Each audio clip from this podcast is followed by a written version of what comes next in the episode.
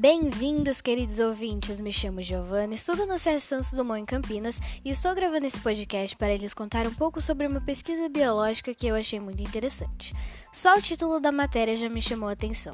Cientistas criam um mini coração impresso em 3D com tecido humano. Ao escutar isso, você pode pensar: impossível, mas meu caro ouvinte, venho lhe informar que sim, é possível. E a ciência avança novamente. Vamos tentar entender um pouquinho melhor como isso foi feito. O órgão tem 3 centímetros e ainda é muito básico, mas ele chega a palpitar e abre caminho para o desenvolvimento dessa área de transplantes. O feito foi realizado por uma equipe da Universidade de Tel Aviv, em Israel, e foi publicado na revista Advances Science em abril de 2019. O coração 3D foi criado com células de um paciente, células do tecido humano. Os pesquisadores israelenses fizeram uma pequena biópsia do tecido adiposo.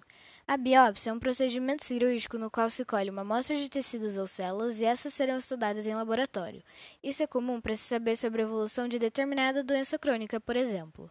O tecido adiposo é um tipo especial de tecido conjuntivo que se caracteriza por armazenar gorduras em células especializadas, os adipócitos. Eles removeram todas as células e as separaram do colágeno e de outros biomateriais. O colágeno é uma proteína que dá estrutura, firmeza e elasticidade à pele. Essa proteína é produzida naturalmente pelo corpo, mas também pode ser encontrada em alimentos, cremes hidratantes ou suplementos alimentares. Os biomateriais são materiais que podem ser implantados para substituir ou reparar os tecidos em falta. Podem ser de origem natural ou sintetizados em laboratório e são capazes de interagir com o corpo humano. Depois da biópsia, o material foi reprogramado para atuar como células cardíacas e de vasos sanguíneos. Os biomateriais foram então processados e transformados em biotina, que foi usada na impressão 3D.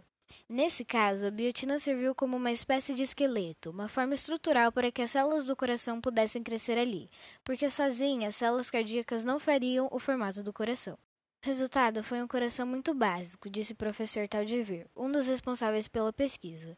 O professor cientista também disse: as células podem se contrair, mas o coração completo não bombeia. Precisamos desenvolvê-lo mais. O próximo desafio é amadurecer essas células e ajudá-las para que se comuniquem entre elas, de forma que se contraiam juntas. É preciso ensinar as células a se comportarem adequadamente. Agora, o próximo passo é descobrir como criar células suficientes para reproduzir um coração humano em tamanho real. O que precisará de uns bons anos de pesquisas e testes.